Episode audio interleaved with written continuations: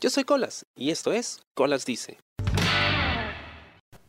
Hay un dicho muy popular que a la letra dice, no es lo que conoces, sino a quién conoces.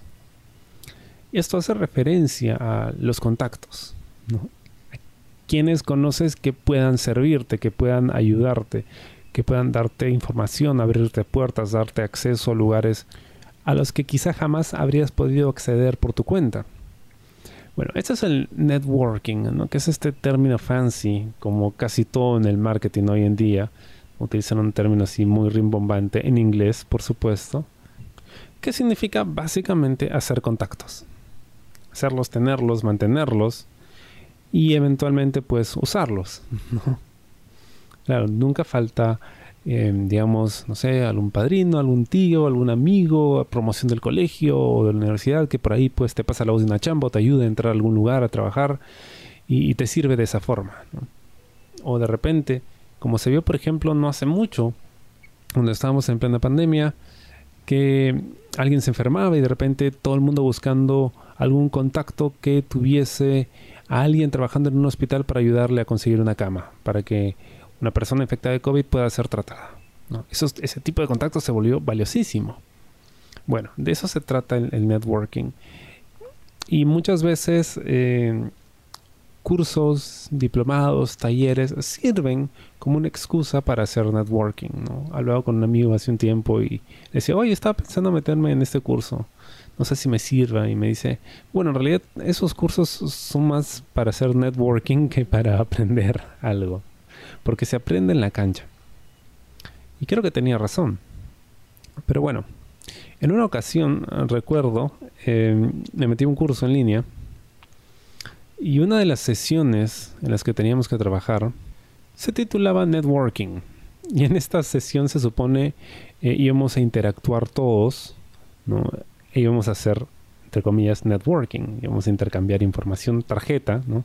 Claro, todo por, por internet, porque todavía estábamos distanciados, no se podía, digamos, hacer esta reunión en persona por el tema del virus y lo demás. Y bueno, se supone que ahí estábamos, este grupo de personas, éramos como 20. Y se suponía que teníamos una hora para para hacer networking, para hacer contactos.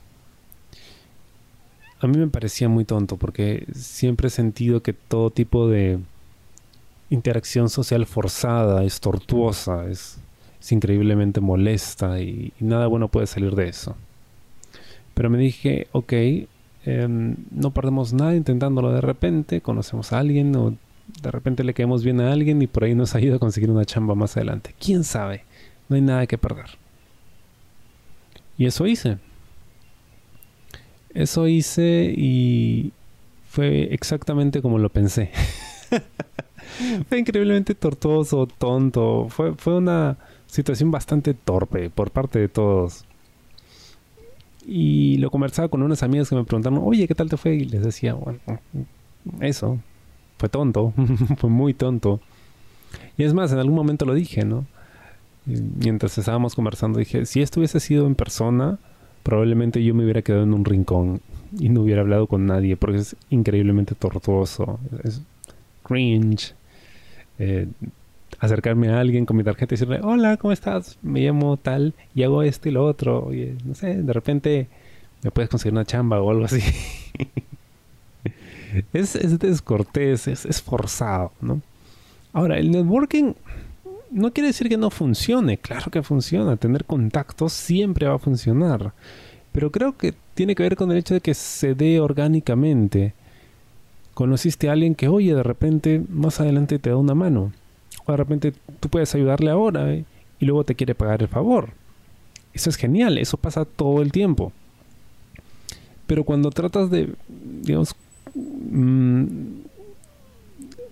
convertirlo en un producto o empaquetarlo y tratas de, digamos, generarlo de forma artificial, por supuesto que no va a funcionar.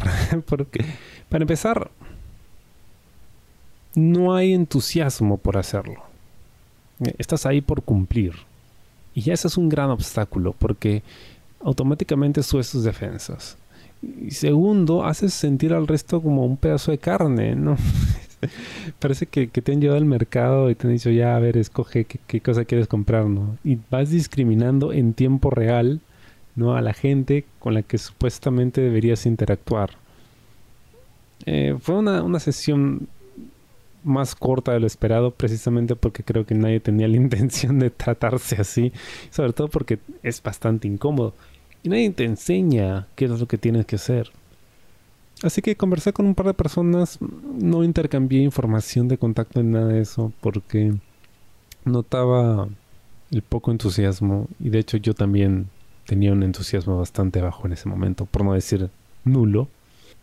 Pero me ayudó a entender cómo es que se piensan estas cosas, ¿no? En el mundo académico, en el mundo corporativo, de negocios. Muchas veces, bueno, buscan, digamos, no lo sé, cómo generar estas herramientas así de la nada para poder convertirlas en un producto y venderlas, porque era parte del, del curso. Entonces, pues, se había convertido en una mercancía, ¿no? Y las relaciones humanas no se pueden convertir en una mercancía porque precisamente dejan de ser humanas.